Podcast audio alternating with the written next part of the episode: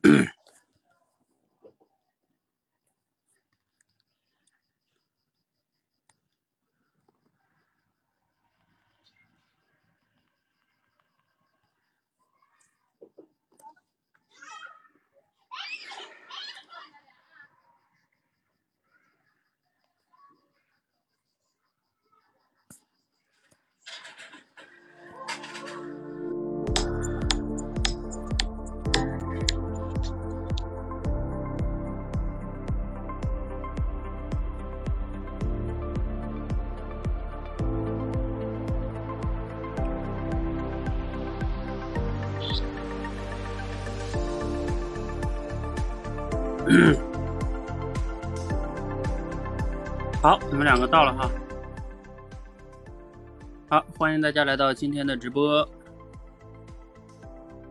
我们 第一组同学已经到了哈。来，简单说一下，这是我们嗯畅快聊天集训的第二次直播。嗯，我们是通过在线，就是两个人真人的聊天对话的形式啊，去训练我们这个聊天能力。当然，我们前面会学一些方法和理念的课程，啊，也是有一些方法的。所以这里边呢，就是把你们学的方法在这里真实的实战中去运用，啊，你们可能会发现，啊，就算你知道那些应该注意的事项，但是你真正运用的时候，可能到时候运用的并不是很好。其实这是正常的哈，就是这就像我们从知道到做到是需要距离的。所以才需要更多的练习。好，那我就不多说了哈。我们先有请第一组同学，啊，Mark 和这个浅笑安然，你们可以连麦哈，就点这个电话就可以。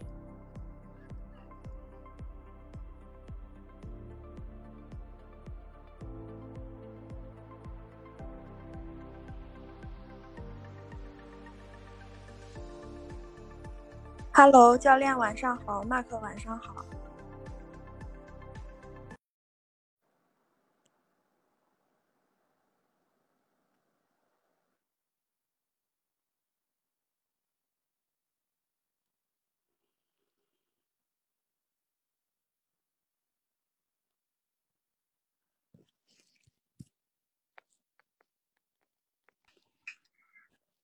Mark 同学，你再重新连一下。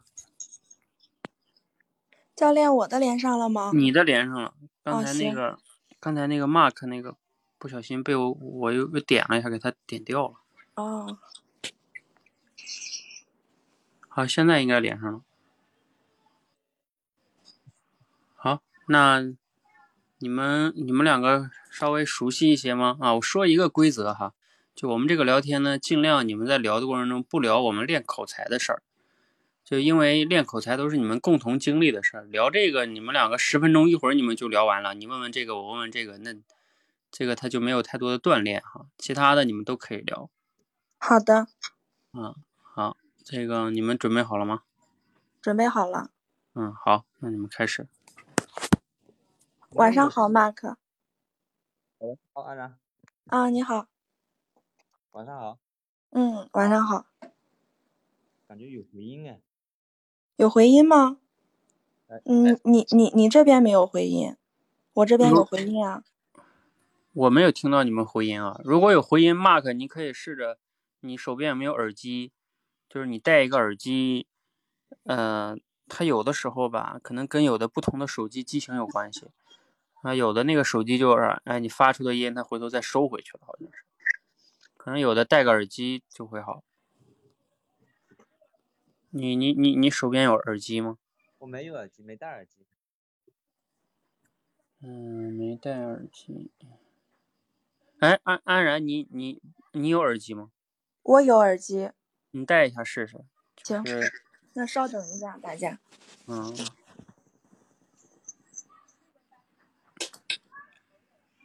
戴一下。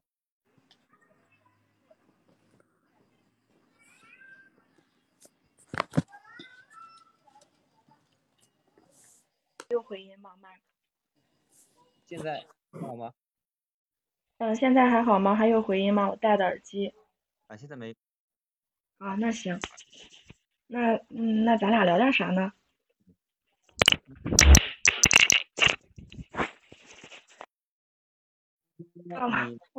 我？那个安然，安然，我告诉你啊，你一旦戴耳机，就那个线，麦克风你一定要用手把着，不要让他在那儿，就是随便，就在地那块或者哪块刮衣服什么，他都会很响的。哦，是的，我的耳机我我从来没戴过耳机，我第一次戴，然后我的我的耳机一个劲儿的掉，刚才一掉地上两次。对对，你就把它拿在手上说话啊，嗯放在嘴边。好的，OK，好的。嗯，Mark 你在吗？哎，我在，可以听到吗？嗯，可以听到。那咱俩聊点啥呢？嗯，那聊聊生活方式呗，好，贴切点的。嗯，不好意思，我真我没有听到你说什么。Mark，你大点声。聊聊生活跟工作可以吗？嗯，可以的。那嗯，你是做什么工作的呢？啊、是在医院，是负责哦，那个你是对维修，临床工程师。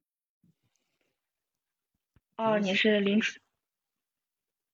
哎呀，还是还不好意思，这这网络信号特别的差，我都听不清，我没办法我也听。听不太清，就是现在听不清是网络问题吗？还是他声音小啊？嗯，我听不清是是那个断断续续的，我不知道是什么情况，我也不知道是谁的网络的问题，就是我听不清。我听你这边网络没问题，Mark 的我我不知道是他的网络问题还是他的声音小。你说话的时候就是 Mark，你对着手机的麦克风说话。我对着手机说话还好，那个信号满格的。嗯，现在好一点了你把。声音调大点。哦，调到，我已经调到最大。那你就要对着麦克风说，可能是你的那个，你的那个不是很大声，你再试试。可能问题。嗯，大家可以听到吗？嗯，现在好一点了。啊，呃，我是啊，我是在医院上班啊，是那个临床工程师，负责医疗设备维修啊。哦，嗯，这这个行业我不是很了解，然后但是听那个你解释，然后多少能够理解一点儿。嗯，我是一个老师，我是教小学的。哦，小学，在小学是吧？嗯那我嗯认识嘛，那个那好，比我们工作轻松点好吧，应该嗯，我们工作也挺也蛮辛苦的，天天也挺忙的。嗯呃，那自己是老师的话，那自己家里的孩子应该可以得到很好的教育或者照顾吧。因为我们那个那个，我刚结婚还不到一个月呢，嗯，所以现暂时还没有孩子。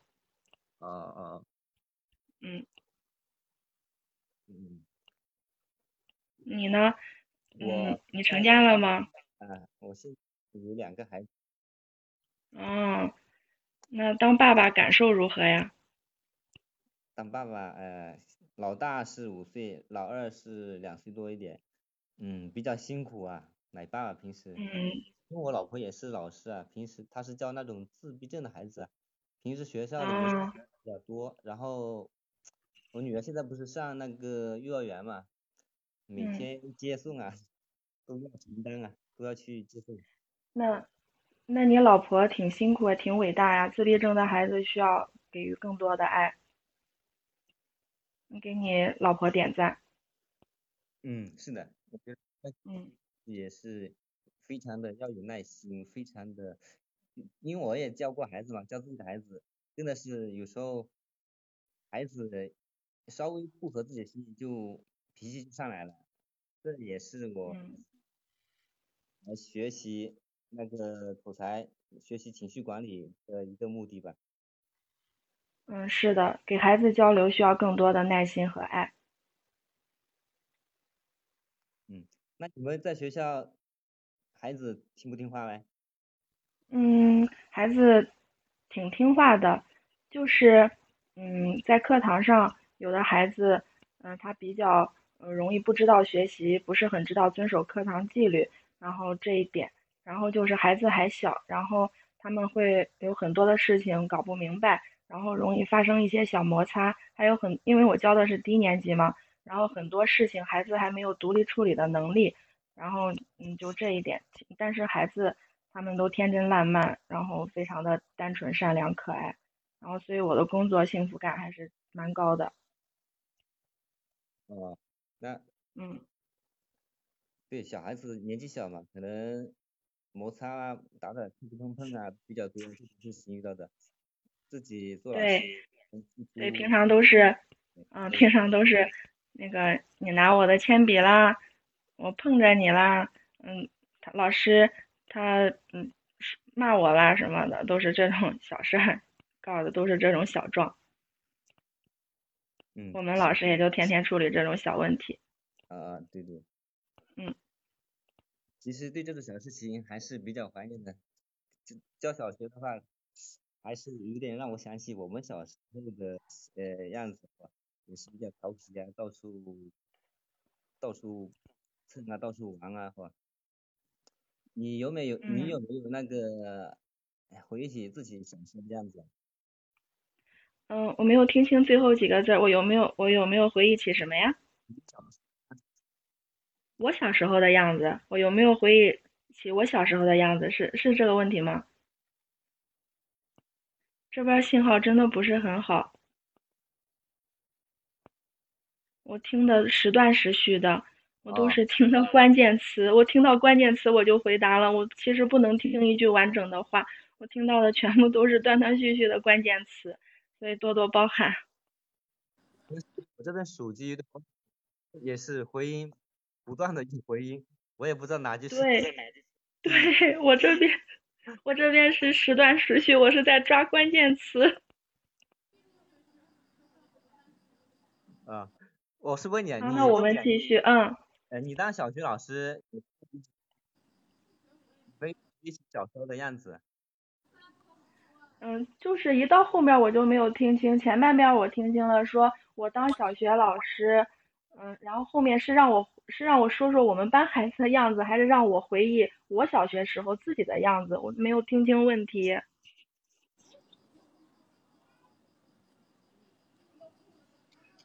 喂。喂，你好。听到吗？没啊，这现现在能听到了。啊，现在好点啊。哎，我问你，现在跟之前有什么区别呢？你那边，Mark？哦，我刚才可能开了外音。你看对吧？我现在把外音关掉了，现在好点。好好好，不好意思，不好意思，我的错误。那麦克，我问你一句，那你现在已经好了，我能不能把耳机去掉啊？因为我的耳机总是掉，总是掉，特别。哦，那那你取掉看，那你把耳机取掉看。啊，行，那试试。感觉回音还是有的，那你取掉看看好一点。那现在好一点吗？啊，现在好一点。哦，那行。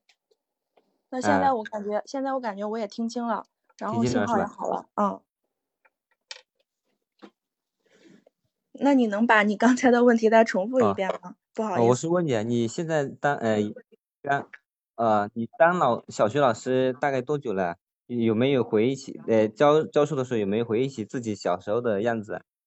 嗯，我当小学老师应该是五六年了，嗯，然后我在现在这个学校是嗯三年了，然后我自己小学时候的样子，我当然记得很清楚啊，然后我我。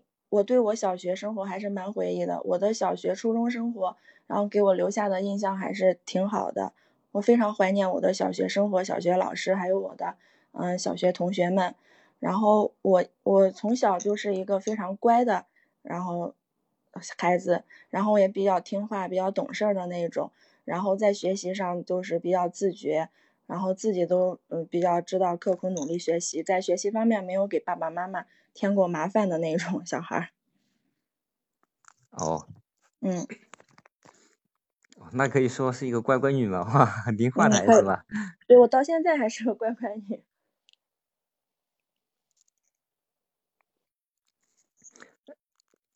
那个你呢？你的工作天天辛苦吗？有什么烦心事？啊，我的工作现在我工作稍微好一点了，因为我们去年的时候啊，呃，有一个外包公司来常驻我们医院了，然后我现在相当于呃技术主管吧，监督一下他们，他们解决不了，然后我再去我再去帮忙处理一下。哦，你是一个主管啊，那你那个嗯、那个管理能力应该挺强的。也没有啊，主要是那种因为在医院待了几年嘛，工作经验稍微比较丰富一点吧。嗯，嗯，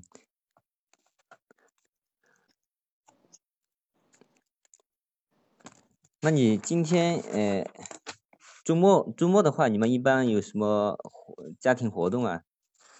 嗯，今天恰巧是我生日，然后今天中午我和我对象，嗯，我们两个出去一块儿吃了吃了一顿好的，然后吃了点儿烤肉，然后算是庆祝生日了。嗯，中午的时候没有是机会吃个蛋糕，然后刚才叫外卖，然后呃送过来一个蛋糕，然后都准备待会儿那个聊天结束了，然后再补个蛋糕。哦，那首先先恭祝你生日快乐啊！谢谢。那你们还是呃，对，周末的话，反正你们教书嘛都有休休息一会儿，双休，可嗯，可以一起去找点自己的事情做做。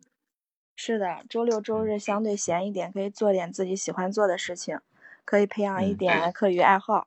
对对对，嗯，是的，是的。嗯，那你现在呃有什么样的业余爱好呢？可以分享一下吗？因为嗯，我是我那个我我比较喜欢跳舞，然后学了有半年多了吧，就是每个一三五的晚上会去上一个小时的舞蹈课，学的是爵士。嗯嗯，我非常喜欢这个舞蹈，因为以前嗯在广场里散步的时候，我看到那个人家跳广场舞的，然后我都可兴奋，我都想跟着跳。然后后来有一次在健身房里面，嗯、锻炼身体，然后我看到那个呃有一个教爵士的舞蹈老师，跟着他上了一节爵士课，然后就特别喜欢。然后正巧这个爵士老师他自己不在健身房干了，他自己开了一个舞蹈班，然后我就跟着去了，然后就就现在一直在学着。然后刚开始学的时候，因为比较内向嘛，然后然后爵士那个舞蹈非常的外向，然后必须解放天性放得开。然后我最开始第一节过去跳舞的时候，我都不敢跳，然后在老师的鼓励下，然后才跟着跳，然后自己感觉自己的协调能力，嗯，就是就是属于那一种还不错的，就是勉强能，都是就是就是不让我不会说我跳舞特别麻烦、特别吃力，就是那个协调能力还是可以的。但是呢，初学爵士舞蹈，舞爵士舞蹈的动作特别的碎，然后会忘动作，反正比较困难。然后通过这半年的学习吧，然后我在乐感方面，我在这个理解这个乐曲方面，我自己感觉进步蛮大的。嗯，能够听，会听拍子了，能够把握住节奏了。再一个就是我记动作也比以前快多了，以前记动作就特别的艰难，然后现在记动作也都快多了，然后挺喜欢这个舞蹈的。然后特别缓解压力，一跳起舞来，然后跟着那个音乐跳起来，然后什么都忘了。你你有什么爱好吗？你怎么缓解压力的呀？啊，我啊，嗯嗯，那个我的爱好啊，主要是 也没什么爱好，我以前也就踢踢足球啊，现在参加工作之后啊，现在也没去发展这种爱好，现在就也就是早上跑跑步啊，锻炼一下身体。嗯，就是哎，工作我我有个呃想法想问一下，因为你也学跳舞的嘛，嗯因为我今天啊，我也是把女儿送到那个呃那个报了一个舞蹈班啊，好像嗯是中国舞啊，啊，民族舞啊，啊民族舞是吧？叫民族舞嗯，我对这些舞蹈不可，嗯，也不是很嗯清楚。然后我老婆一直呃想让她去，现五岁嘛，可现在这嗯个年纪好像正好可以去学了嘛。嗯那你以前性格内向，现在呃经过跳舞得到了改变了是吧？对，真的学跳舞也能改变性格的，这一点真的是嗯因为什么呢？因为你学跳舞，你不解放天性，那舞蹈动作，那舞蹈动作你必须解放天性，你才能跳得好看。你必须忘掉周遭的一切，你才能够全身心投入，你才能够放得开，你才能够跳得好看。所以舞蹈特别解放天性，你必须解放天性。所以解放天性就相当于那个，嗯、锻炼都让性格可以从内向变得更外向。再一个，现在的舞蹈课，舞蹈老师他们都会录视频的，然后他会让你单独跳，比如说第一排的跳，大家看着；第二排的跳，第三排的跳，单独跳，单独跳完以后还录视频，录视频它是要发到朋友圈的。你这些压力，你你你这些这些压力都会锻炼到心理素质。呃我最开始老师让我单独出来，都是单独一排跳，我都特别紧张，你知道吗？特别紧张。然后一说录视频，我又开始紧张。然后现在锻炼的，嗯，没一点事儿了，嗯，都是都完全没有以前的那种紧张感了。叫单独跳就单独跳，叫录视频就录视频。所以跳舞蹈，跳舞蹈嗯我还有额外收获，就是锻炼了我的心理素质，把我的性格变得越来越活泼了。啊，听起来那你是呃改变蛮大的嘛。首先性格改变了，然后心理素质也变得比以前更好了。确实是跳舞，肯定如果不能把自己放开来的话，可能各种动作啊，或可能看起来很别扭了，是吧？对对对，嗯你放不开的话，扭扭捏捏的那个动作嗯不好看。行啊，下次有机会的话来我们这里，然后让我女儿跟你请教一下哦，交流一下。对我们两个交流一下，我跟他嗯学、学古典舞，她跟我学爵士。嗯好，那我们时间关系啊，先到这儿。嗯嗯，然后你们两个可以简单说说感受哈。嗯，咱俩谁先来啊，马克？你先来吧。那行，那我就简单的说一下我的感受，就是最开始的时候，然后呃，最开始的时候我从来，因为我从来没戴过耳机，我都没有戴耳机的习惯，我我猛一戴耳机，我自己都有点慌，我本来就有点慌吧，然后我还听不清麦克说的什么，全部都是关键词，然后特别紧张，然后到后来麦克说他忘了按那个扬声器了。然后现在好了，然后我也可以把耳机去掉了，然后我就一下子就又放松下来，又回到那个正常的状态了。然后后面聊的嗯就还可以，然后我还感觉我在这个呃接话呀，还有那个提问方面还是很有欠缺，需要继续锻炼。嗯，我说完了，马克你来吧。哦，好的。嗯，开始确实因为外哎那个外界因素有点影响，确实没听不清楚。后面是感觉好好多了，然后觉得安然讲的东西还是自己方面的输入，然后比较丰富，生活也比较丰富吧。然后我感觉自己确实是生活过得比较平淡吧，没这么多，比如说兴趣爱好也少啊。主要哎，还有提问啊，有时候还是能不能提到，哎，还抓住那个信息的那个关键点，有时候还是抓的不够牢。好了，教练，我先说好了。嗯，好，看一下哈，嗯，我就简单挑点重点说吧，因为你们前面呢确实就是可能这个聊的，由于这个这个设备的原因哈，或者是操作的问题，导致了本来就紧张，然后呢就就更聊的不太好了哈，所以这个有客观原因啊，我看看前面有没有值得说的点啊，嗯嗯。前边，嗯，前面要不然咱们就不说了吧。前面因为本来就听不清，我看是从哪块儿啊，咱们就开始是正常状态了啊。从那个回忆小时候之后那一块儿，啊，那就就变成正从我常状态。嗯问安然做什么，做老师，然后做，对，就我知道，就是你让他回忆小时候的嘛。啊，对对对，哎，然后他他自己说了蛮多的关于自己小时候，嗯嗯，好，这块可以说一个点啊。其实安然在这个每次跟你去你问他问题，他跟你表达的时候，他其实给你透露了挺多信息的。就是说，这个在聊天中，我课程里也讲过，就是我们作为表达者的时候啊，你要尽量给对方透露一点信息，对方才能去抓取信息。你看有时候我们容易什么呢？别人一问我们问题，我们就几个字儿就说完了。那你这个信息量本来就给对方的少，他就不好去抓。那像刚才安然这个，你问他小的时候，他自己说了挺多的，对吧？比如说我是个乖孩子呀，然后我怎么怎么样啊，对吧？嗯，其实这块儿，嗯，这个 Mark，你要是这块儿，其实我看你好像当时没有说太多什么东西啊，我所以我这块记得也不是很多。其实你这块可以给给他一些赞美，或者是，嗯，是的，是的，就是一些你想啊，她这么乖的女孩，对对对，然后你 你你自己也有一个五岁的女儿，对不对？你你甚至可以 说，哎呀，我这个五岁的女儿要像你这么乖就好了，是不是？啊，你这个太太好，我相信所有的父母都啊都很希望有一个这样的，对吧？小小乖女儿不让父母操心，对吧？哎，你就顺便夸夸她，然后呢，顺便说说你对女儿的期待啊，是吧？这。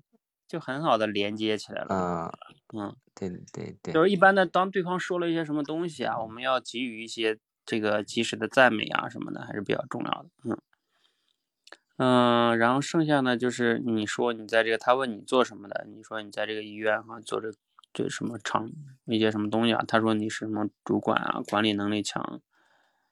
然后后来这个话题就没有没有能聊下去哈。就是这个里边，安然其实你有点先入为主啊。他他在那里边，他前面说了，他是一个什么医院里面的工程师，是吧？工程师他还不算是那种就我们传统意义上那种大的管理者，就是他他应该是偏向于设备的一些什么管理和维修，是吧？对，他说他是医院的人员，我我对医院的了解只有那个医生、护士，我我不太了解医生、工程师、医院工程师是做什么的，就是我也不知道怎么。但是这边我就告诉你一个。重要的点是，就是当你不太了解的时候，有时候你要学会不要贸然的去猜，就因为你不了解，然后你又去猜一个，你看你说啊，那你管理能力很强嘛？这就是你猜的，对吧？就是 你其实可以问。我听见“主管”两个字。对你，你可以具体问什么，就问 what，就是问是什么。哎，那你们具体每天都会做什么呢？就在医院里边，这种这种情况多吗？啊，设备这种坏了，或者说怎么样啊？对，医医院里面，你可以，你你你没你不了解医院，你还没没当过患者吗？对不对？那医院里面各种设备，什么检查的这检查那个的，对吧？他那可能有设备就容易有出问题的时候呗，对吧？那他们应该可能就管管理这个的，你可以跟他确认。你说你一般是是是类似于这种设备吗？对吧？对，就是嗯呃，就是当我们不了解的时候，要学会问那种确认性问题。嗯，知道。这样的话呢，对方也能给你介绍他的工作，你也就了解了嘛，对不对？嗯。你不可能什么都了解的，你跟别人说话，嗯，对吧？嗯，这个是要注意的哈。然后呢，后来这个话题就没聊下去，就换了哈，换成了这个 Mark 问你啊，就是什么业业家庭活动哈，啊，周末做什么啊？你刚好说你这个生日哈，然后准备吃。这个聊天结束之后吃蛋糕哈，这个 Mark 呢，这这点还说了哈，祝你生日快乐。这个我当时还在想，你可得说呀，你要不说的话，这可惨了。嗯呃，但是呢，就还不够，你知道吗？还不够。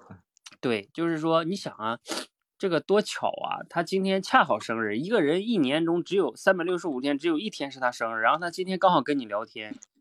你你不觉得吗？对吧？嗯，应该搞点惊，对那种气氛好像。对，就是你你应该除了说生日快乐这个祝福以外，你应该说哇，不会这么巧吧？对吧？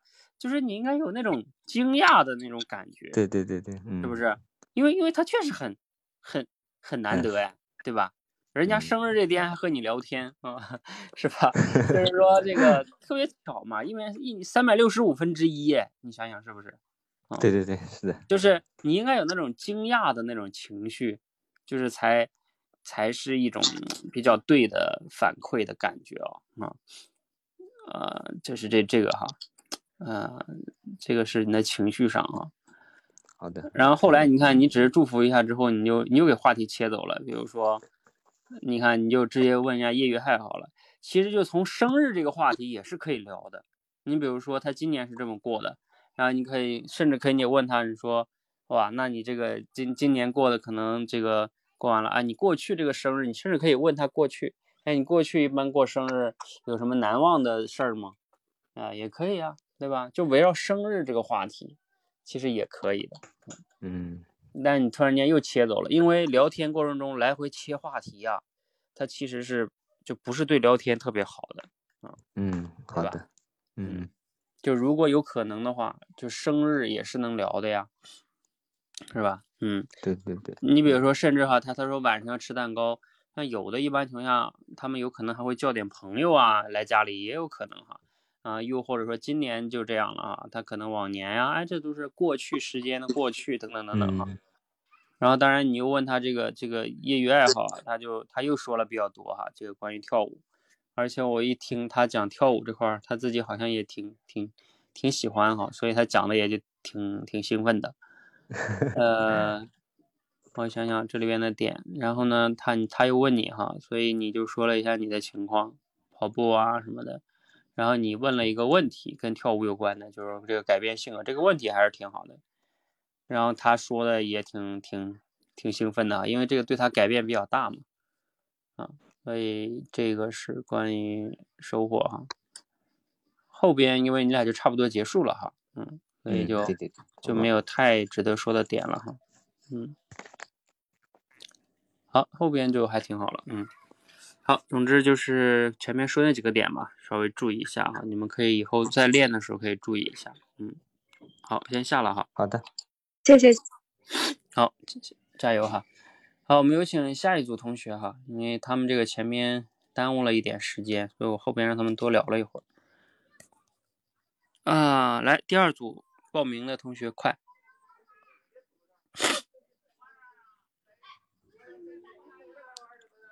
嗯，那个是谁了？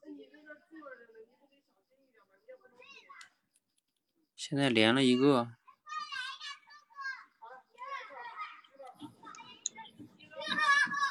嗯，圆满高荣，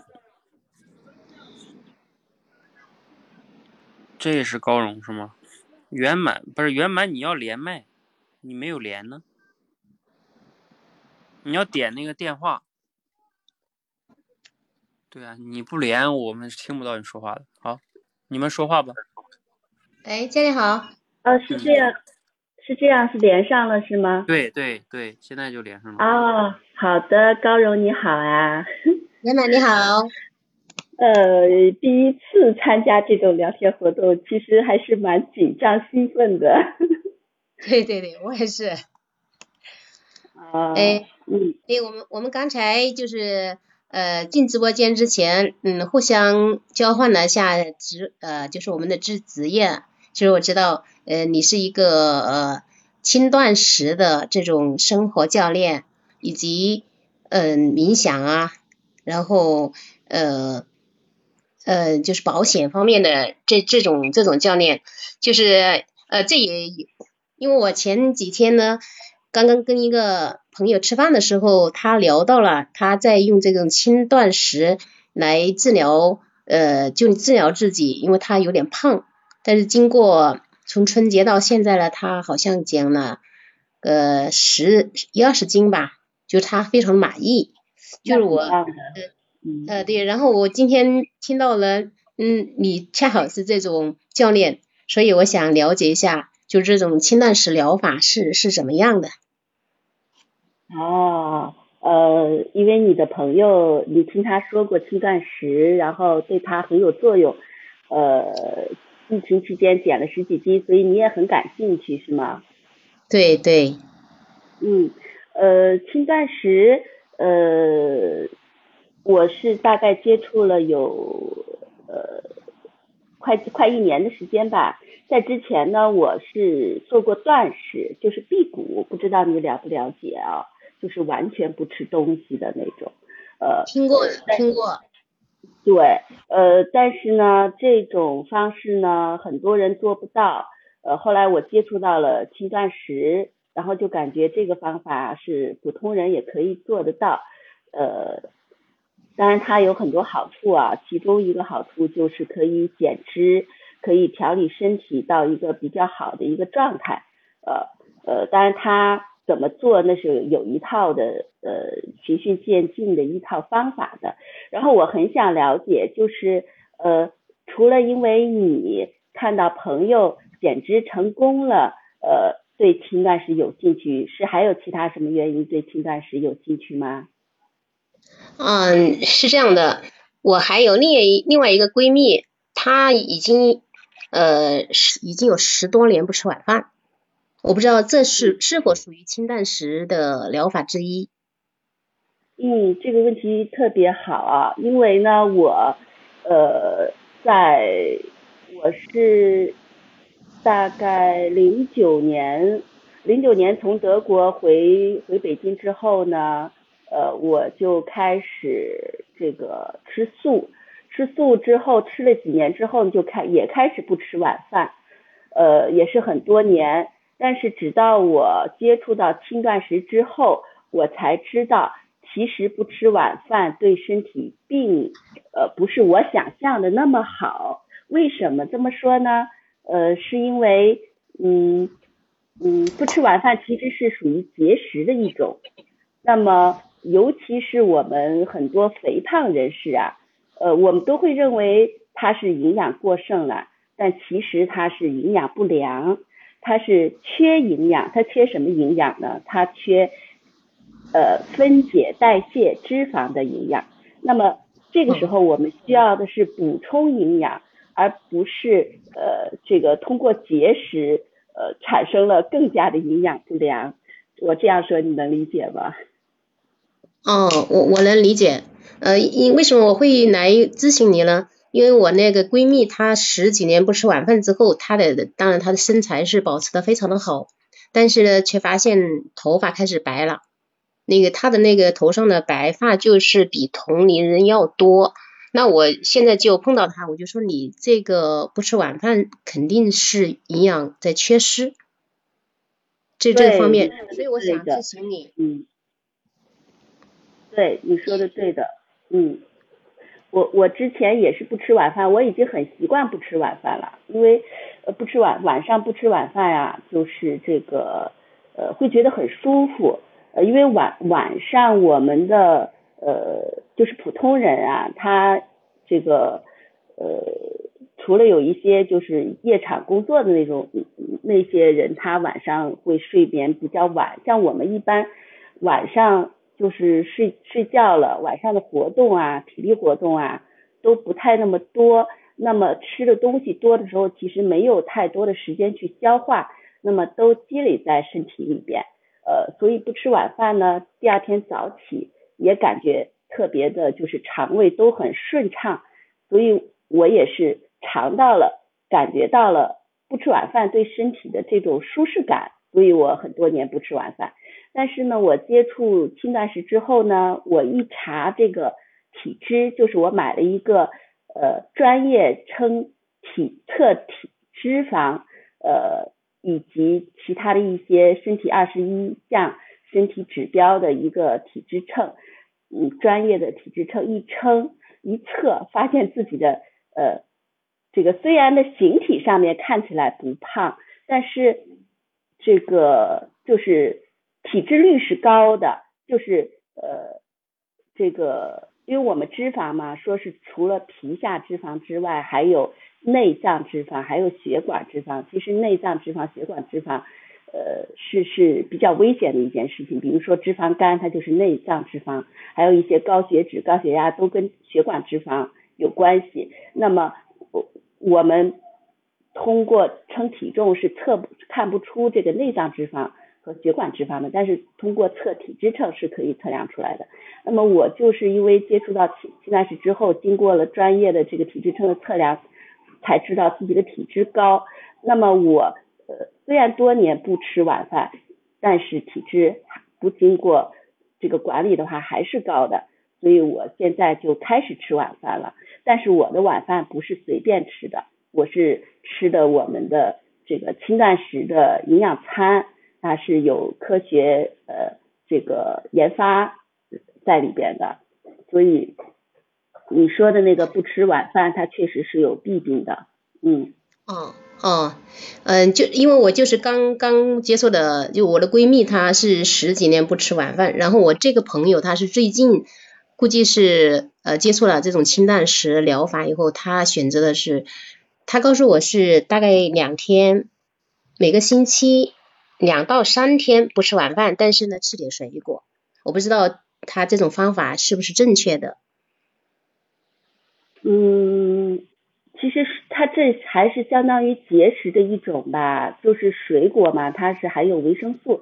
但是我们说一顿一顿就是这个呃营养餐里边也好，还是这个呃食辅餐也好，它还是要有碳水，还是要有脂肪，还是要有蛋白质，还有呃纤维素呃等等啊。虽然说这个我们都要减脂，那是对于脂那是因为呃脂肪高呃对于身体不好，很多绝大多数的慢性病都是由于。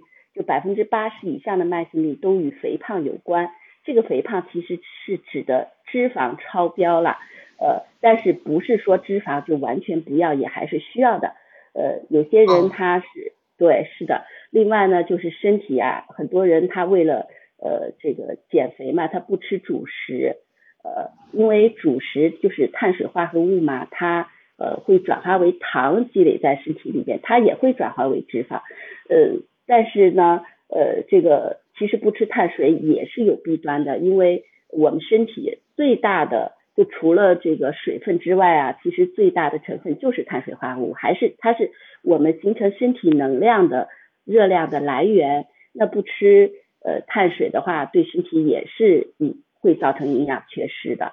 所以他他吃水果的话，呃，就是他因为他肚子饿。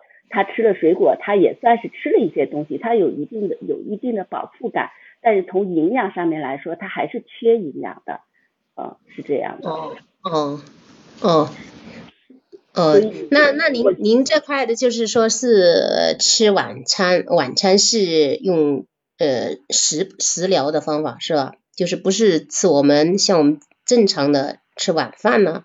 这种就是吃的这种呃你所说的。呃，素餐之类的，呃，也不是，我们是这个，呃，就是当肥胖啊，或者说脂肪高的时候，进行营养营养干预啊，包括轻断食生活方式，它是除了饮食之外呢，还有运动啊、心理呀、同伴教育啊，呃等等呃一系列的呃，要形成一一整套的呃生活方式，呃来。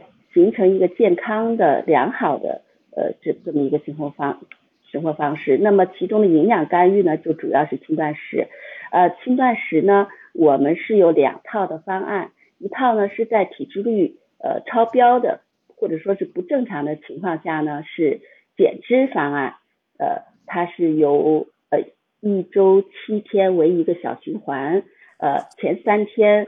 然后后边，我提醒一下你们两个哈，是这样，嗯，呃，我建议呢，你们换一个话题啊，因为呢，就是你们现在这种，就其实在我看来，严格来说不算聊天，这变成一种咨询啊，就是他咨询，他跟聊天，他其实变成了一种，一个是主要问，一个呢用自己的专业知识在答，对吧？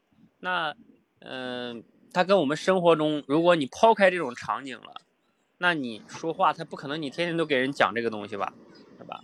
嗯，对，就是就是我建议你们去练一练那，嗯，就是聊一些日常，那个才能体现出你聊天的一个一个一个能力啊。哦哦，好的好的好的，教练。好的，那那我们换一个话题还是？嗯，换一个话题。好的。呃，那我那我呃呃，我我我很呃很感兴趣，你是你是做你跟我说你是做财务工作的啊，我特别感兴趣的是呃很呃很好奇，就是你做财务为什么想到参加这么一个关于聊天内容的学习呢？嗯，呃，做做财务就是聊天。其实日常生活中啊，我们 每天都在聊天，呃，但是在业务的结洽过程中呢，会发现有时候跟客户、跟呃同事这个在聊或者沟通上面，呃，还是不是你想象中的那么顺畅，还是自己有缺憾，所以我就想到了那个来来学习，呃，是这样的，那你呢？哦，呃，是，呃，我我的工作中是是是因为要涉及到一些销售，呃，所以我会对这个呃这个口才这方面呃这个方面的训练所感兴趣。所以来到这个参加这个聊天集训，那你说你是因为呃财务工作要跟客户沟通，那我想呃看来你你在这个财务方面一定嗯也是做的比较比较深了，因为呃我想我如果是一个呃企业主的话，有你这样的财务，一个会聊天的财务，肯定能更高效的呃服务到我。呃，所以我想你在工作中肯定也是一个呃对自己严格要求、对自己要求比较高的人，是吧？不 不敢不敢这样说，嗯，这是自己对自己的要求。呃，有时候工作工作上需要，但是事实上自己在其他方面、生活方面，包括跟家庭啊呃家里的老公、孩子呃跟父母。跟周边的朋友、同学这些，嗯，都需要这种沟通的处理。呃，其实我们生活中的这些人际关系，有时候一句话就可能导致那个不开心的事。所以聊天呢，呃，这种沟通，呃，也是非常的重要。我我是现在就是意识到了自己的这方面的呃缺陷，所以才呃来加入了学习的。那，嗯，特别好啊。呃，那那你觉得这个加入学习之后和学习之前有什么呃不一样的收获吗？或者改变吗？我我最大的改变是呃在这里领悟到了呃思考的这种重要性，就是我们在呃我们在解决一个问题的时候，我们常常会直接去找百度凉凉去找，或者是找同呃那个就是说。做过这种事的，或者认为自他他是能够解决这个问题的，去咨询呢，还怎么呢？就是很少去说要通过自己去把它思考到。但是我发现呢，呃，在这里，特别是特姆教练对很多的问题，他是细化的分解的。就就聊天这个技能来讲，已经是分解到了，呃，比如说聊天中的这三个方面，以及这三个方面的再继续的细化。这是我以前从来没有这样去仔细思考过的，所以最近我在在这一块也是对自己的呃一个反思梳理，嗯，那么现在就是意识到了以后呢，就呃想着呢自己来试图解决你生活中碰到的问题，自自己去思考，这是我最大的收获。那你呢？呃，是的，是的，我也收获特别大。其实我。呃，参加教练的这个课程呢，也刚刚大概也就最近可能一周的时间吧。呃，但是通过这个聊天，我才知道还有呃还有这个要要倾听回应提问，尤其是这个提问，我觉得这个真是一个特别好的一个一对我一个特别好的启发。呃，这个。我我我我还而且还接触到了关于认知管理，就是像你说的这个思考，我我就是特别在思考上面比较懒惰的一个人，然后看到呃教练的这个呃认知管理呀，我我觉得哎呀这个这个课程真的特别特别好的，真的要学会思话呃说话呀，不会思考的话是是很难会学会思说话的。是这样的，对对，一样的，一样的，一样的感觉。现在，呃，所以，嗯，一方面呢，感觉到自己的嗯各方面的不足，呃，所以呃得得跟上学学习，每天的这种学习，所以这种学习呃也不是为了完全的工作，也还是都是自己的方面的那些空缺的东西啊，要慢慢的自己补上来，还是这样的。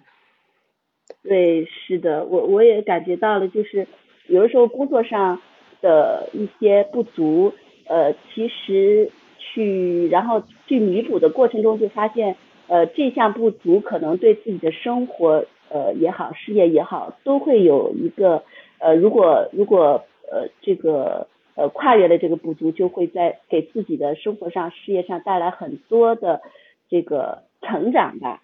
嗯，所以我也真的特别开心能有这样一个机会和你聊天。嗯，好，咱们先到这儿吧，时间关系。嗯，好好的，来，嗯，你们可以先简单谈谈感受哈。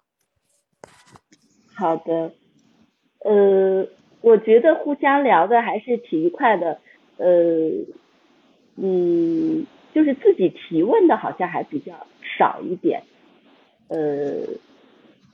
但是有有有有回应，呃，感觉还是挺轻松的。本本来还是有点紧张，然后然后他上来就提问我，然后我们沟通的还是比较比较愉快的，啊。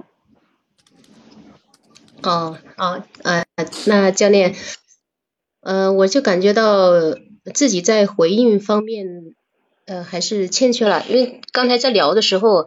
在大脑里好像没有去深度的去考虑呃回应这方面，基本上就是以以提问为主，然后前面的跟他聊的这个话题呃开展的就是还是比较多，就没有想到去收这一块，嗯，在在在在这个呃整个下来，我感觉他还是呃挺会聊的，他呃我看到他的那个简历也是主导主播以及教练这种方式的。嗯，就这些。嗯，好，我说一下哈。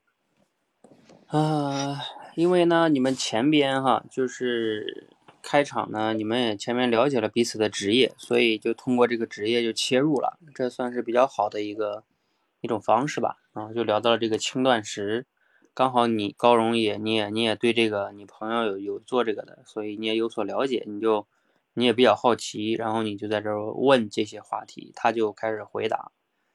嗯，但是呢，就像我后边提醒你们的那个哈，呃，就是说你们把这种聊天变成了咨询，因为咨询呀这个东西呢，它是一种特殊的沟通，就是因为它是一方不懂，另外一方呢非常懂，那就是你回答的，比如像这个圆满同学，他。他说的都是他最懂的东西，而你问的呢也都是你的疑惑，那你们就是天然就是，对吧？就就就就能这样沟通，那他就体现不出来一个随机应变的一个东西，然后以及就这个这个就不是不是我们其实说的一种正常的、普通的我们普通人常见的那种聊天的形式，它是一种我们把它定义为叫咨询的形式。所以，当你们在我们这个直播间中要是碰到这种情况了呢，你们可以简单说几句，但是呢，你们双方就像刚才高荣说的，你要意识到你要收，要不然你们全程十几分钟都聊这个，你说 这个有什么可点评的呢？对吧？我也不能说他这个专业的问题，我也不懂啊。所以就是，呃，你们两个就是一方至少有一方要有这种觉察力，比如说怎么样收这个话题呢？你们要说。哎呀，这个比如说高荣收的话呢，高荣就说：“哎呀，这个听你讲确实非常专业哈，啊，我觉得这个以这个话题要真的要跟你好好请教一下。我觉得之后吧，等到咱们这这次聊完天之后，我再单独跟你约时间向您请教这个问题哈。咱们今天的这个话题就先聊到这儿吧，要不然咱们啊就没有时间聊别的了。哎，这就把这个话题给收了，就是你赞美他一下他，然后呢把就是说之后我向你专门请教这个话题。”对吧？啊，嗯嗯，然后呢，如果是圆满想收呢，他也一样，就是说，呃，聊了跟你回答几个之后呢，就是说，哎，这个话题呢，确实是你们要要说起来的话，也是背后呃有很多的知识啊，我可能也不是几分钟能跟你说明白的啊。那这样吧，咱们今天呢这个话题就先简单聊到这儿啊，然后呢之后如果你还感兴趣呢，咱们再单独约时间，我我专门给你分享这方面的知识，对吧？哎，他也把这个话题给收了，嗯。嗯，就是这个都是我们在跟别人沟通的过程中，如果遇到跑题了，你要及时的学会觉察到跑题了，并且呢，用恰当的方式把话题给收回来。就像好像刚才我听见圆满说，你好像有做销售的这个呃工作的里边，对不对？你跟你的客户要要要要聊这个东西嘛，但有时候客户就会把话题带偏，那你就要及时能把这个话题收住，嗯，这个也是很重要的能力哈，嗯，要不然你聊这个。一直在那聊聊聊聊聊啊，那就没时候了啊，就聊不到正正题上。嗯，好，后来我就打断了你们哈，让你们回到这个。哎，不过有个地方哈，可以跟高荣说一下，就是这个前边圆满说了，就是你不是说你回应少吗？这块就体现出来。他前面说他用那个体脂秤专门去测体脂，然后很高啊。然后因为这个就是不是说你吃不吃晚饭就体脂就低，因为你专门专业的一测，你就会发现你这样还是高，然后他会怎么怎么样？你看你那块回答你就回答一个字儿哦，然后你说呃我那个朋友怎么怎么样，你不觉得你那块回应的太简单了吗？嗯，对对，我就感觉回应的这方面还嗯很，就是。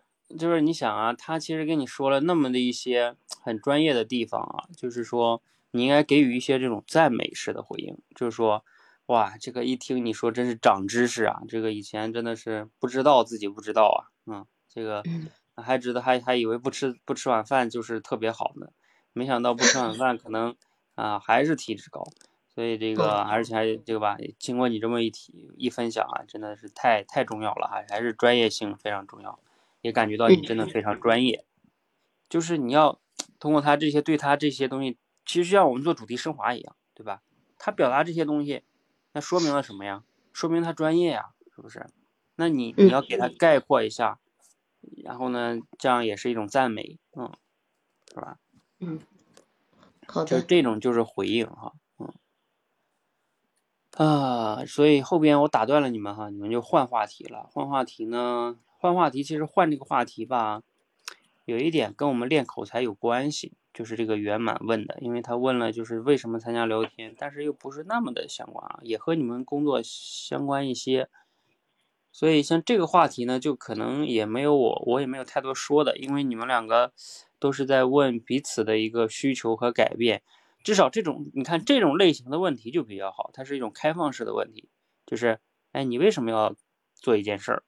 哎，那你参加之后有什么不一样？你看，这都是 what why，那这个对方他就有的讲，是吧？因为为什么 what 这些都都都有内容可讲，所以就是这个就是在聊天中为什么我一直倡导大家去要问这种开放式问题的原因哈。嗯，呃，我看一下有没有细节哈。对。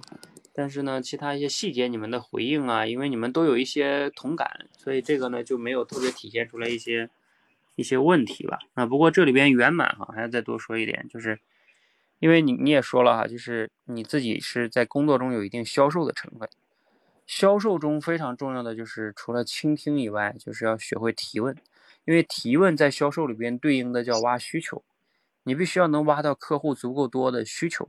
然后你的销售才会更有针对性，否则，呃，你自己讲的很专业，但是容易讲不到客户心里去，然后就，嗯，就有很可能成交不了，嗯，这个是销售销售里边的，我相信你可能在工作中也会有体会，就是你给别人讲的挺多，对吧？别人也觉得挺专业，但是他不一定买你的东西，嗯，对。就是，甚至之后你再联系他，可能就不怎么回复了，或者怎么样，嗯，也有可能，嗯，就是这个。对，所以想多学一些这方面的。嗯。啊，这个我之前有一个课程，你可以到时候有空再去听一下那个，就是我讲了一个顾问式销售的那个哈，就是我以前做销售的经验，嗯。好的。就是你们这种都都是可以叫叫叫顾问式销售。就是你首先是一个顾问，但是呢，你也是一个销售，你要把销售跟顾问之间很好的结合起来。你要是光是一个顾问也不行。你看，你像你刚才那种模式就是顾问，就是你非常懂，你很专业，但是呢，你没有融入销售在里边，那不行。但是呢，很多的销售呢，他他他就是推销，啊，他就是销售，他没有专业性，那也不行。所以非常厉害的顾问式销售是能把这个很好的结合起来。又有专业性，又善于倾听、提问、挖需求，那销售是非常厉害的。嗯嗯嗯，和教练多学习。嗯，好，那先你们两个先到这里哈，我们先有请还有一组同学。嗯，最后那组同学来，你们木棉和宋在吗？快，嗯，木棉上来了哈。好，我们有请你们两个准备好了吗？准备好了，你们就可以开始。教练。嗯。好了吗？上线了吗？上了。好了，听到我声音了吗？听到了。听到了，听到了。嗯，那我们开始吧。开始哈，呃，非常开心哈，能跟你在一起进行这个聊天这个训练。我自我介绍一下吧，我是那个。呃，来到这个训练营啊，大概有四个月的时间。我是呃山东济南人，呃，在一家国营企业上班。嗯，呃，你做一下自我介绍行吗？哦，嗯，我是一个高中的老师，呃，教地理学科的。嗯，其实啊，我们。嗯，在事业单位上班的人呢，对你们那个企业呀，还有公司呀，内部的一些工作呢，其实并不是特别的了解。嗯，所以我就想让你给我介绍一下，就是你你之前说你是在后勤部做管理工作是吧？就是你们你们日常的工作就是具体做些什么呢？我们主要是对我们一些办事处啊进行一些。管理、指导、呃监督或服务的一些工作吧。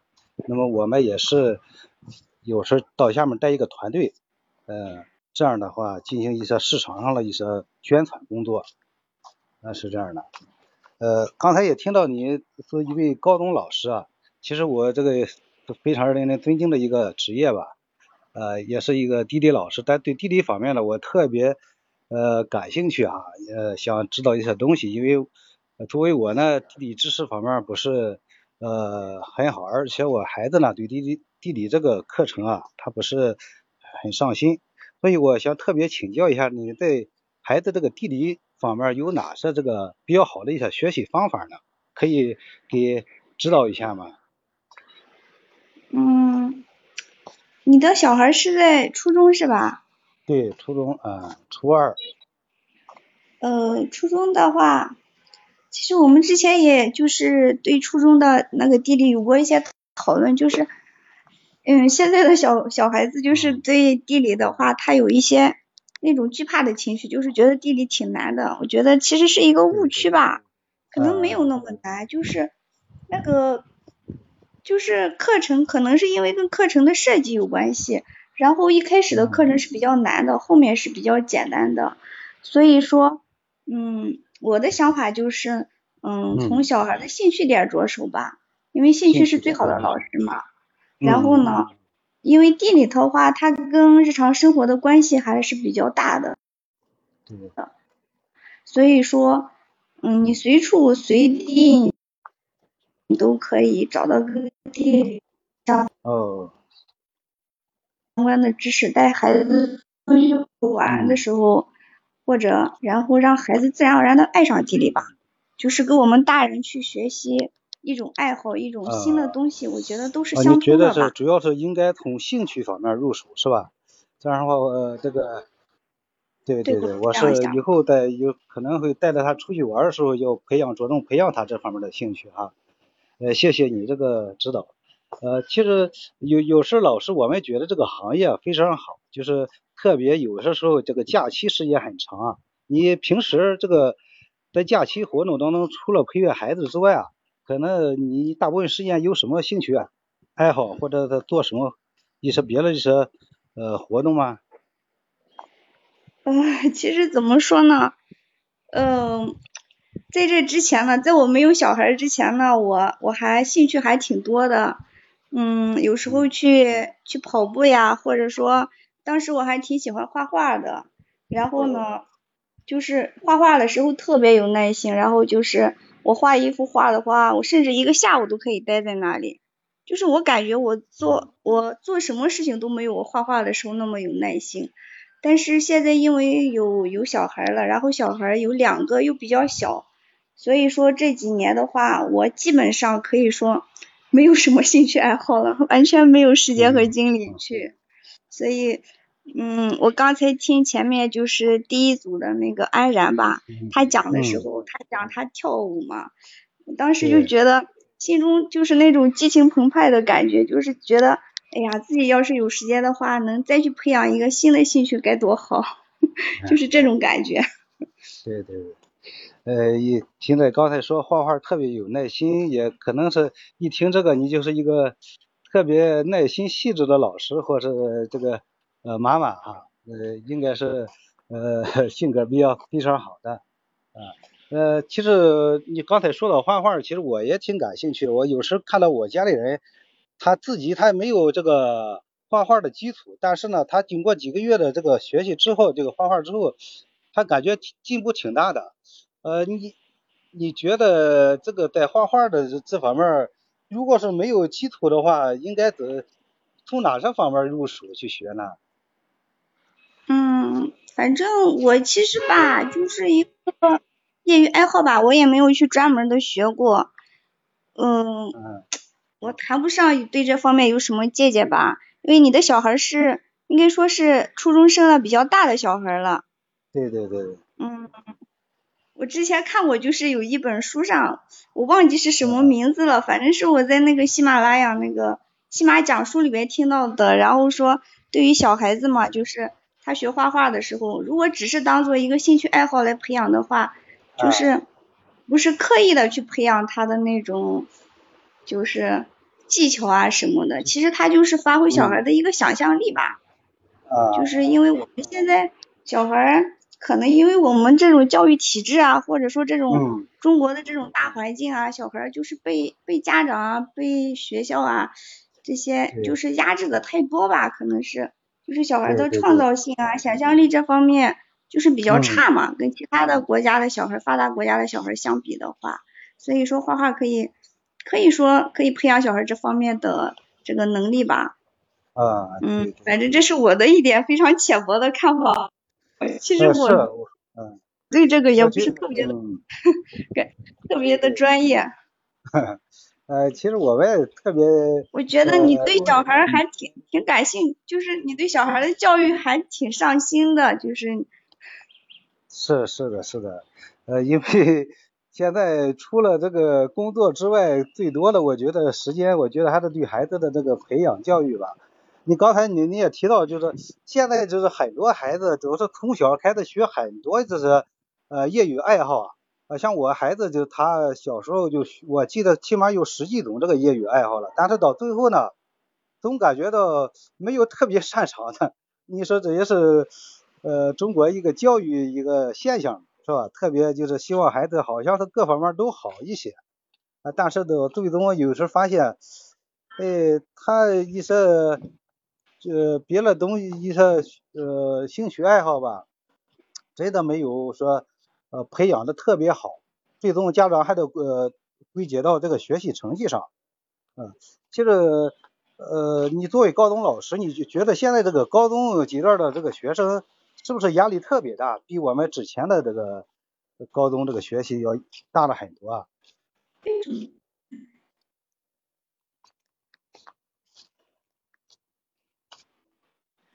喂，木棉在吗？能听到我说话吗？嗯啊，现在行了。我能听到我，哦哦，就是我刚才没有听到孟非说什么。我说现在就是高中的学生跟我们之前的，就比如说你的高中阶段的学习啊，这个压力有什么呃区别吗？你感觉？嗯，我的感觉吧。嗯。可能可能压力没有什么区别，就是我就是觉得现在的小孩子吧，嗯，就是心理方面挺脆弱的，啊，心理，就是可能是他们从小那种受到的挫折呀、困难呀就比较少，然后导致他们就是没经历过什么特别辛苦困难的事情。然后从小就是养尊处优的那种环境吧，长大这个这个小孩子的心理承受能力就是特别的差，包括体质方面都是比较差的，就就反正就是心理方面有问题的小孩子是比较多的，然后体质吧也比较差。你像我们最近的话，我们高一的学生在军训，然后就是像这种天的话，也不是特别的热。每天都会每个班可能就会晕倒的小孩可能就有好几个，就是这种情况。所以说，如果你的小孩子还是初中的话，就是这方面的话，我相信你你比较在意啊，你对小孩的教育比较关关注，我相信你 肯定这方面做的比较好。对，我是觉得孩子这个身体应该是身体锻炼应该放在第一位。那我问一下，你是哪个省的这个老师啊？嗯，河南省呀。呃，河南的哈，哦，河河南河南的这个教育相对来说比较紧一些，这个全国来高考来说，它分数成绩比较比较高。啊，其实我呢，呃，对对对对对。另外呢，我的这个其实。去过河南一次，就去过河南少林寺去过一次。你如果我特别喜欢这个旅游啊，如果我要去河南旅游，除了这个河南少林寺之外啊，你觉得去哪些地方比较好啊？有哪些比较值得去的地方呢？嗯，我觉得云台山是一个特别值得去的地方。啊。就是如果你有时间的话，嗯。我以前听我们老师啊，因为我是在那边上的学，然后我听我们老师他推荐的最佳的旅游时间，就是去云台山的话，大概是十一月到十二月之间。就是他说那个时候的话，嗯，虽然说天气不是特别冷，但是你越往山上爬的话，就有很多冰条从上面垂下来，就是特别漂亮。从山底下到山上面，然后就是你能看到不同的那种景色。我们当时是六月份去的，也挺美的，但是因为时间紧张，我们就待了一天。你要是时间充足的话，待个两三天可以玩的不错。哦，那值得去看一看这个地方啊。呃，其实觉得这个河南和山东是相邻的两个省啊，有着很多文化还是比较相通的。其实我们山东这边这个旅游也地方也挺多，呃，像这个儒家文化。呃，孔府孔庙啊，像泰山啊，还有我们济南的天下第一泉趵突泉，有时间的话，你们也可以到山东来看一看山东的这个齐鲁文化啊。嗯，对我我就一直特别想去，我上一次去江苏的时候，我就我就觉得已经很近了，就特别想去，但是没有时间。以后有机会的话，真的一定要去看一看。对对对对对对。是，呃，其实你们假期可以利用假期的时间带着孩子出来玩一玩，看一看，挺好的。嗯，啊，对。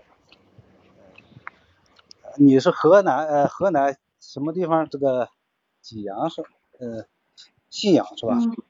哎，信阳啊，信阳那个有个什么毛峰是吧？毛峰茶还还有名啊。信信阳有一个毛尖茶，然后信阳的嗯。每年大概是五月份是采茶的时间，然后每年五月份的时候就有新茶。对对对，是啊。哎，呃。它那个那个茶的形状就是那个一个尖尖的，就是你把它倒在杯子里，放在杯子里，然后用水泡上之后，它也是一个尖尖的，它不会不会散开，不会变成一个就是那种片状的叶子状的那种。所以就叫毛尖，毛尖哦，哎，真是长知知识了，哎，觉得以前都都觉得毛尖茶好喝，光知道在信阳，但是不知道它其中的一些特点特性啊。嗯，回头来这边的话，你可以带一些回去。对对。这边信阳这边还有还有南湾湖和鸡公山，顺便可以去看看，还不错。哦，哎，那挺好，那确实值得去看一看。嗯，那你啊，说你说，我说你们济南那边，你是济南是吧？对，济南啊。啊，你们济南那边有什么好玩的地方吗？济南刚才说就是最有名的就是天下第一泉趵突泉，是当时是乾隆皇帝赐名的趵突泉。然后呢，还有千佛山，还有我们的这个。非常有名的呃灵岩寺，呃，其实这些地方都特别值得去看来看一看，而且济南的文化也非常的深厚吧，像以前老舍写的济南的呃冬天，包括以前的这这些七十二名泉泉水，呃，来看一看的话，每一个泉都有它自己的这个呃独特的一个名字和文化，我觉得还是。呃，值得来看一看的，如果有时间的话。嗯，像那个趵突泉的话，就是呃什么时间去的话，就是比较一般都是夏天比较好一些，因为夏天雨水充盈啊，它那个趵突泉都是泉水可以往上冲这个一两米的高度，呃，那个场景比较壮观一些，对对对，嗯。哦，是这样子的。对对对对对。好，咱们先到这儿啊啊，到这儿。嗯，来，你们两个先谈谈感受。嗯。女士，女士优先。嗯嗯。好，那我先说吧。嗯，我就我就觉得，我一直在就是在好像是在回答问题吧，我就是这种感觉呀。然后。嗯，最开始的时候，我想就是我问，我问完宋斐第一个就是问题，就是他在那个公司里是做什么？就是我问完之后，我想，我想接一个什么话，我现在想不起来了。反正就是我想，我想顺着那个话讲下去，因为我真的对他那个还是想更深入的了解一下。我是因为真的很不了解，然后后来就是又跳到什么话题上去了，我也想不起来了。嗯，后面吧，就是他说的时候，我有一次打断了他的话，我觉得这个在聊天当中不应该出现。嗯，其他的就没什么了。嗯，好，那是宋飞，你有什么要说的？对，其实整个过程我觉得还是我提问的比较多一些。呃，我怕有时候聊天怕冷场啊，就是呃沉默时间稍微长一些，我就觉得不太舒服，所以说我会多提问。呃，其实也可能也这样的话，没给他留出一些时间来想了解我。如果按照说，我觉得一个非常好的聊天方式，还是应该互相提问的，就是也要给对方留一些空间。呃，这个可能我呃后面吧有点略微稍微有点紧张吧，或者是说聊天过程当中有点呃怕卡壳的这种感觉，所以说这方面有点问题。嗯。啊，说完了。嗯，对。嗯，好，嗯，来从头看一下哈。嗯，这个是 宋伟同学上来呢，先做了个自我介绍，嗯，然后我跟你说哈，你自我介绍结束之后啊，你就可以直接就问他，比如说，哎，那你是做哪方面工作的呀，就可以了。嗯。就直接跟着一个问题，然后你不要 说，那你也来个介绍吧，就感觉好正式，你知道吧？对对对对对。对。就是你介绍完你自己倒可以，然后你就可以顺便问他一个问题了。他尤其你问他做什么就行了，嗯，这个是公开的问题。然后你们就进入聊天模式了，就不是相互介绍模式了。啊，这是一个地方哈。然后呢，当然他问你说具体做什么的，然后你说了一下哈，说的也比较笼统。说完之后呢，你跟着这个问题就来了。所以就把话题呢从公嗯聊就就变成了这个，因为他是地理老师，所以你就请教他孩子学地理的方法的问题。所以他比较感兴趣是你的工作，然后这时候他得回答你的问题，所以就去讲这个怎么学地理呀，然后要要要要要根据兴趣啊等等等等的哈。嗯，然后呢这个话题你大概又说了一下就。嗯，就给结束了，对吧？因为就像你说的，你特别怕冷场，所以呢，你你总是希望，哎呀，那可别别停啊，那我就再问问题吧。然后你又换了一个话题，换成了就是说，那你假期长，所以你有什么兴趣？嗯嗯，然后他又开始说自己这个有孩子之前没孩子之前喜欢画画，嗯，等等等等的哈，呃，然后你就我看看。听不到啊！你又问他这个孩子画画该怎么办？你看这个相当于呢，这个虽然说是跟前面画画这个兴趣有关系，但是有一个最大的问题就在于，就像他这个木棉说的，因为他自己是他在生小孩以前，他有一个自己的兴趣是画画，但是其实他不是在这方面特别专业的。而且啊，这个地方有个非常关键的地方，就是你其实处理的不太好，就是。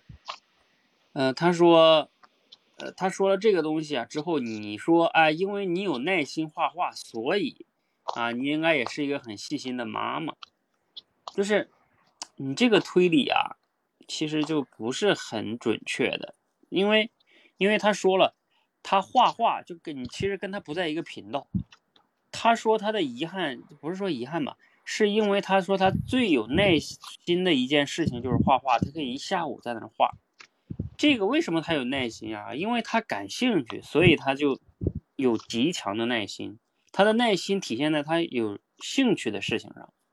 而你把这个耐心呢，就按到了说啊，那你做妈妈应该也很有耐心，就是这个推理是不准确的，而且你没有去，就是你把话题就给给给引偏了。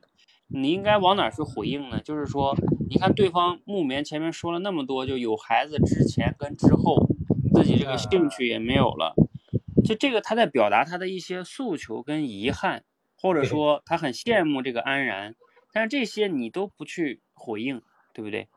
然后你就说她是个细心的妈妈，这个怎么能体现出细心的妈妈呢？对吧？他其实还对他做现在做妈妈挺有。就是有一些给自己带来的遗憾，对吧？然后呢，你你然后你这个也不谈，然后你突然间就把话题又岔到了这个，呃，请教他画画的问题。你看话题又走了，对吧？所以我就一直说，咱们在聊天的过程中，不是说话题越多越好，就是，呃，也不是像你说的，就是说，哎，我不断的提问，可千万不要让话题断，就是。你你们要用我那个打乒乓球举例子的话，你知道你们这种断一次话题，你知道就相当于乒乓球重新打一次，就是打飞了，然后重新再发球再打。你们打一个回合打打丢了，重新再打再发球再打。你想这个打乒乓球是不是就不爽了？嗯，对，打乒乓球肯定是你来我往你来我往，打个十几回合二十回合对吧？不分胜负，那比较爽啊。嗯，所以这个。聊天也是一样的，你一旦这个话题切换了，有的时候啊，就相当于断掉。嗯嗯，所以有时候，呃，不过我能理解你哈，就是说你为了怕冷场，所以你就想提问，这个初衷是好的，只不过呢，我跟你说，你这个初衷没有导致，没有带来好的这个聊天效果。嗯，就是，嗯，你要意识到这个问题哈。嗯嗯，我看一下，再往下呢，就是。嗯，就是我看看他这个，你问他怎么样，然后他说，因为我也不是很专业，对吧？我也是这个，嗯，看到了，听到别人讲的，他他说了一点点看法哈，嗯，我看一下各方面都没有啊，你看，然后到你这边呢，你你又把话题给差不多给岔，算是岔开了吧，就是说。啊，我们家孩子学了十几种，到现在也没有一个最终擅长的。嗯，然后把话题又问到了这个学习压力上，是吧？压力跟之前有什么区别？嗯，有什么区别呢？这个木棉就是说压力也没什么区别，不过呢，这个心理素质和体质会比较差。嗯，其实这个这个话题也挺好的，就孩子现在这个。就是大家都很重视教育，但是心理跟体质都不太好，尤其是心理脆弱这一点，你你没有抓住再继续聊，对吧？然后你你又去突然间把话题又岔到了这个你是哪个省的，又又走了，嗯嗯，这个是你哈，就是说宋飞，你在这个提问上哈，你初衷是好的，但是你总是切换话题，就会导致这个聊天。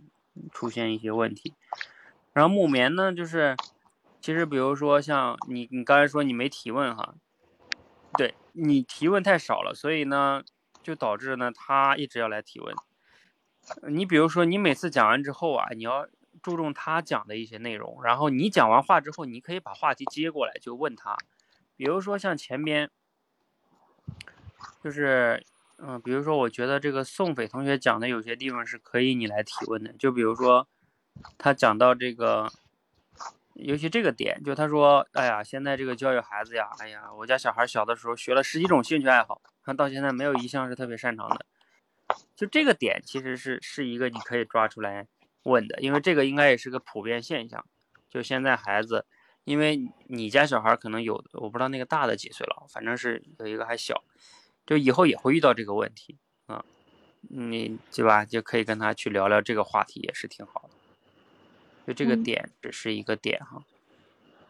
后来你看你俩就聊到这个什么省啊，一旦聊到这个什么家乡，好像就只能聊这个什么旅游景点啦。你要来我们这儿有什么？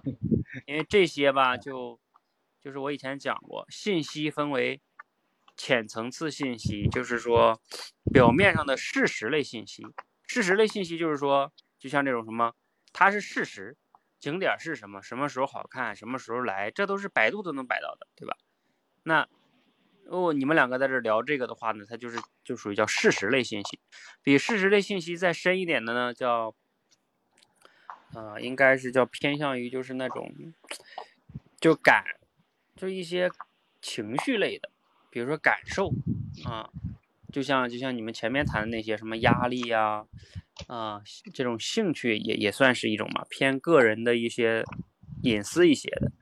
然后再往深一点呢，可能就是那种，比如说，嗯，为什么类的啊？比如说你为什么要选择这个呢？哎，你你选择这个是出于什么样的考虑呢？因为一个人他做什么事情是为什么，那是很属于他独特他自己的东西。嗯，对，就是这样的信息呢，就可以聊得越来越深入。聊的信息越来越深入呢，两个人的聊天往往是越来越好的。就像你可以回忆一下，你跟你的那些好朋友之间，越好的朋友，就是你们聊的信息越深入，就会聊自己的很多感受，呃，深层次的一些思考，嗯，对吧？就你们的关系就越好。而越浅层次的朋友呢，就聊一些事实类的信息，嗯，聊聊新闻啊，聊聊电影啊，聊聊工作，嗯。所以，这这个就是我们聊天也是符合这个的哈。如果你能慢慢的能把这个信息推进到深度，是比较好的。所以你们后边聊这个旅游这个，我也就没什么说的了哈。你们还有什么问题吗？或者说疑问？我其实我觉得我存在一个问题也也是这，有时候跟别人聊天吧。就是特别容易就换频道了，聊了一会儿就聊一个话题，就觉得不太愿意往下呃就是呃这个聊了，就是一个话题聊了时间太长了，就觉得就没意思了，就就赶紧想换一换一个话题。可能我不知道这是什么原因啊，嗯，也可能是没有对这个问题有个这个以前有个深度的思考，或者是不想特别了解，还是什么原因，我就总觉得就是跟别人聊天一个话题聊了。五六分钟以上我就不太愿意聊了。嗯，对你你说这个话，你说这个问题，这个问题挺好的，我觉得在聊天中应该是挺普遍的哈。就是为什么我们在跟人聊天的时候，比如说聊一个话题，聊聊久了，自己也可能感觉，一个是这里边会存在什么情况呢？呃，我们都听过一句话叫聊天啊，有时候叫话不投机半句多，就是。当你聊某一个话题的时候，它不是一个一厢情愿的问题，就是聊天，就像你，我觉得这个打乒乓球这个例子特别好，就这个类比，就是说，不是说你想打好就能打好的，因为也要取决于对方的水平，对方给你回球的质量和对方接球的质量，对吧？你们两个来回配合，这个球才能打得舒服爽。所以，就像你聊到一个话题也一样，你们要想能聊得深入。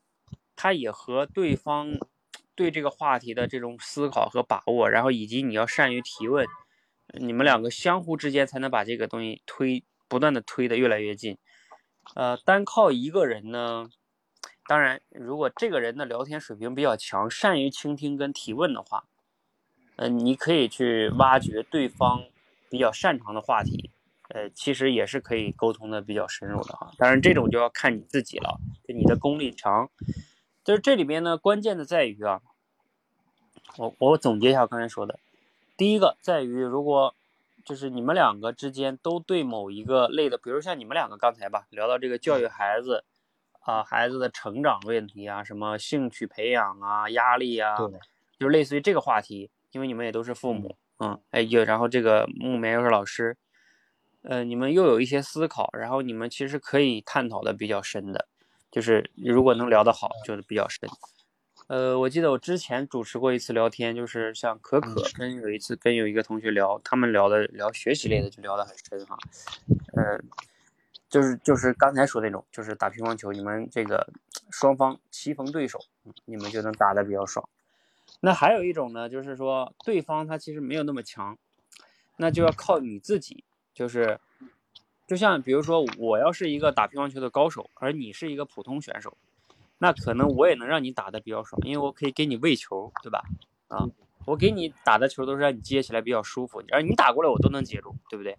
那那我也能让这个回合进行的比较多啊，所以那那就是说，如果对方不是一个特别擅长聊天的，而你要擅长于倾听跟提问以及赞美，就是你要能善于把这个话题聊到他比较擅长的点上，然后你通过提问让他多说，他就比较爽。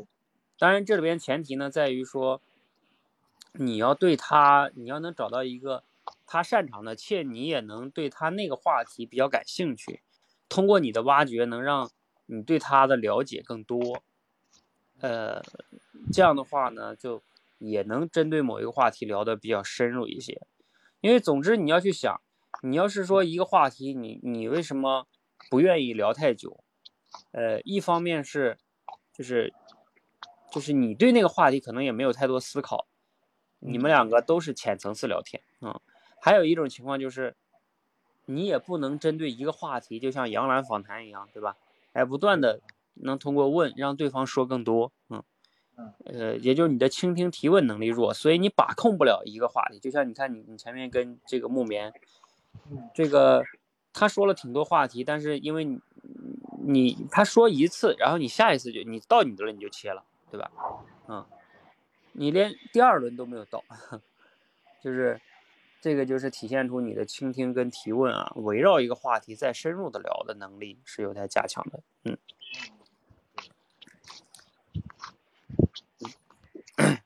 好，那个木棉还有还有什么要说的吗？